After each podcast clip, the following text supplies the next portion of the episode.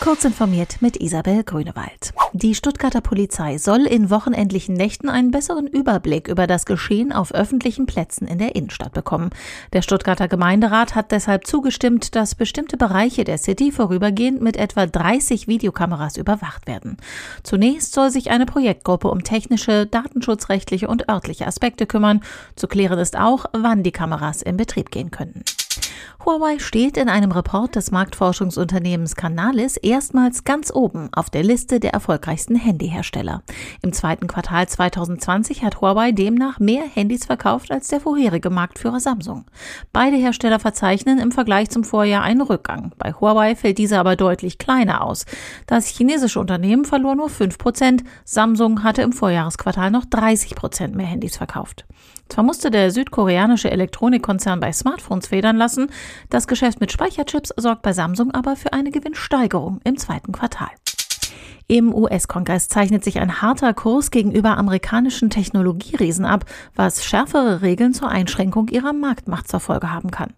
Bei einer mehr als fünfstündigen Anhörung in einem Unterausschuss des US-Repräsentantenhauses schossen sich sowohl Demokraten als auch Republikaner auf die Chefs von Amazon, Apple, Facebook und Google ein. Dabei stören sich Demokraten und Republikaner an unterschiedlichen Dingen. Bei den Fragen demokratischer Abgeordneter ging es vor allem um den Vorwurf unfairen Wettbewerbs mit Konkurrenten. Republikaner Republikaner im Ausschuss prangerten erneut an, dass Online-Unternehmen konservative Ansichten unterdrückten. Ein echter Holzkohlegrill gilt in vielen Restaurants als Qualitätsmerkmal. Für die umliegende Luft gilt das kaum. Sie wird von den Geräten durch Feinstaub und andere Abgasbestandteile belastet. Das Fraunhofer Institut für Bauphysik arbeitet an einer Lösung, mit der die Abgasmenge in Kombination mit neuen Verfahren auf ein Zehntel reduziert werden soll. Das Fett wird bei der Technik vorab behandelt, sodass unangenehme Gerüche gar nicht erst gebildet werden.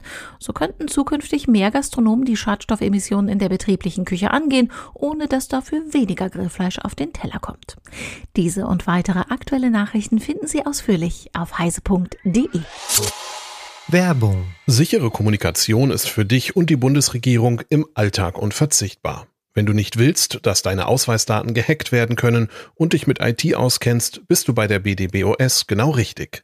Im Moment suchen wir Spezialisten für IP-Adressverwaltung, große Netzwerke und vieles mehr. Tu was Gutes für die Gesellschaft und für dich. Komm zu uns. Im öffentlichen Dienst stimmt das Gehalt und die Work-Life-Balance. Mehr Infos unter www.bdbos.de.